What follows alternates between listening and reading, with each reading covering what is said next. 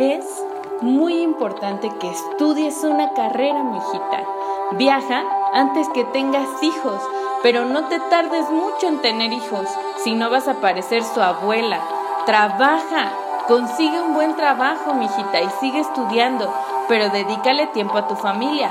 Pero sé responsable en el trabajo, pero sigue siendo guapa para tu esposo.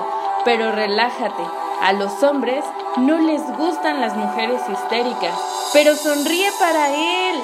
Pero, pero, pero, pero hoy ya creciste, ya estudiaste, ya te casaste, ya tienes hijos, trabajo y la lista de encomiendas no termina.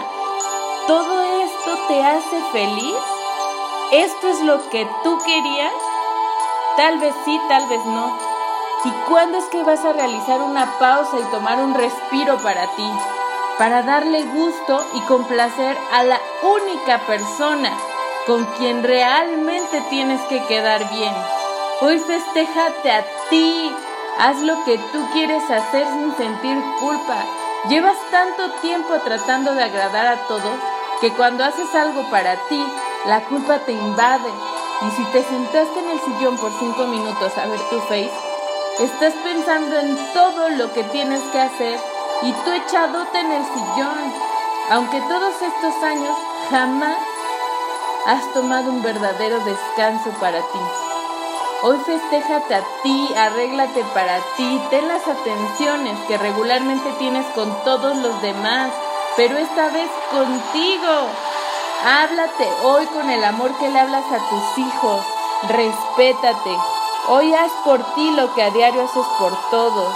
Haz hasta lo imposible por sentirte cómoda, porque te relajes. Haz algo que esté en pausa desde hace mucho tiempo y mueres por hacer. Celébrate, ámate, cuídate como cuidas a los que amas y empieza a hacerlo una vez por semana hasta que esto se haga un hábito.